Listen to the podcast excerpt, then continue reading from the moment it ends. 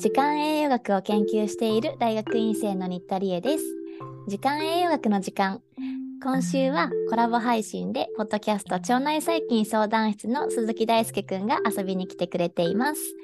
で、えーお互いのポッドキャストでそれぞれお話をしていたりするので、えーぜひそちらも聞いていただければなと思いつつ、今回は、えー時間栄養学の時間では、えー研究所それに2人とも続出いるので、それでどんな生活をしているのかっていうものを話していきたいなと思います。鈴木くんお願いします。はい、お願いします。そう、現役のね、研究生っていうのがね、私たちの共通点だったりして。はい、その時はあの当時あの実家にあの暮らしていたので、うんまあ、基本的には実家から、まあ、その自分の研究室があるところまで通うっていう感じなんですけれどうんうんこれは誰もが羨むんですが自分の実家からうん歩いて、うんあの5分10分ぐらいでうんもう研究室行けちゃうんですよ。何それ？近っ激地下なんですよ実えは。いいなちょっとなんか寝に帰るとかできるじゃん。そうなんですよ。えー、そう。恵まれてる。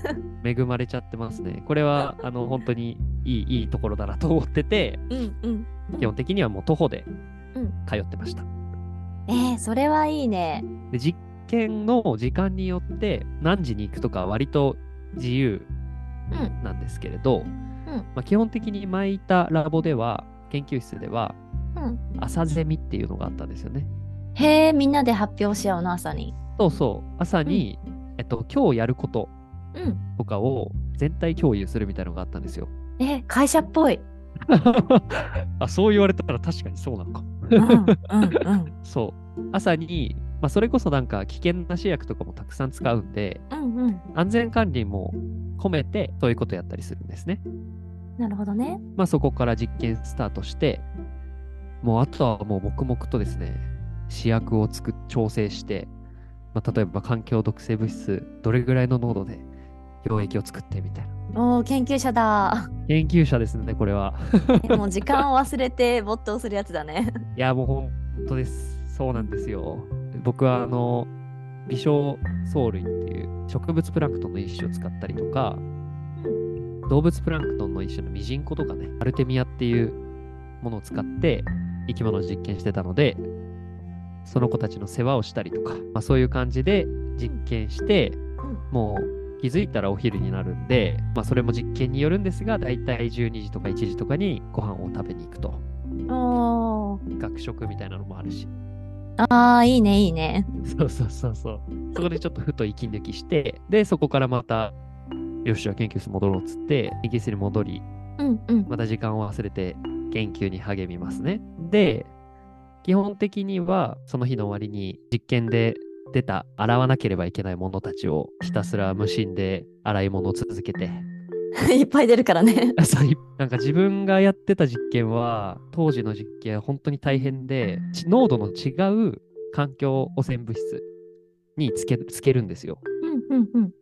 で光が必要なので光を照射してる条件で浸透バイオって言ってシャカシャカ振りながらバイオするみたいなはいはい。のをまあ機械にやってもらうんですけどその時にあの作る溶液の種類があの5種類とか6種類まずあっておー。でそれを3連とかああの数をあのちゃんとあの統計的にあの判断しなきゃいけないんでそうですね、数いるよね。同じものを数を何個も作るんですよ。15個とか結構いるんじゃないの？えっと、僕の場合は、個ぐらいかな、20個ぐらいしてましたね。大変だ。その20個の三角フラスコに 30ml ずつ入れるみたいな。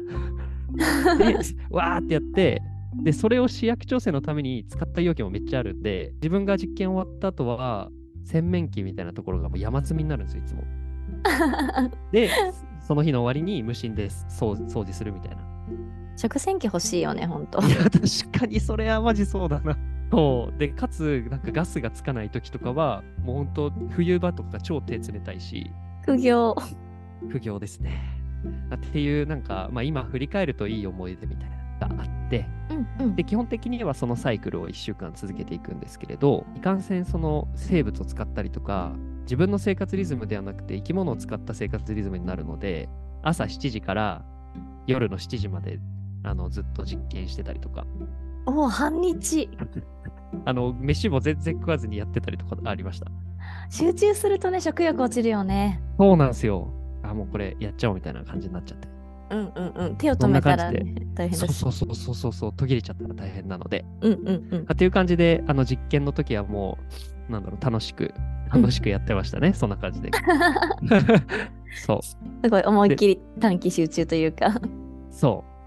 もうデータその代わりいっぱい出てくるんで、体を動かせば動かすこと。それが本当楽しくてしょうがなかったですね。確かに。で、そこから腸内細菌のかいあの研究になってからは、割とコンピューターでやる仕事の方が多くなったので、基本的にはラボに行かなくても研究ができます、今は。あ、そっか、もうパソコンにソフトも入ってるし。そうなんです。で、その研究室のサーバーに自分の手持ちの PC から入れるんで、そこで計算回したりとか、基本的にはその生活上の制約はないんですけれど、いつものせなんか標準的な生活リズムで言うと、だいたい朝8時半ぐらいに起きて、うん夜12時に寝るっていうような生活リズムですね。健康的だね。あの最近あの、時間栄養学の時間っていうすごいいいポッドキャスト番組なので、そこであの 学びました。生活リズムは大事だぞっていうのを。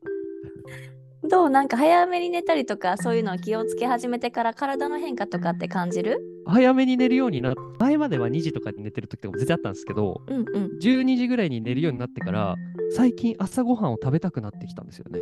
お、食欲が復活した。そう。すごいこれ。すごい、すごいですよね、なんあか。、やっぱり怒るんだね。嬉しい。あ、それはし知られてるものなんですか？やっぱ、普通にあるのか。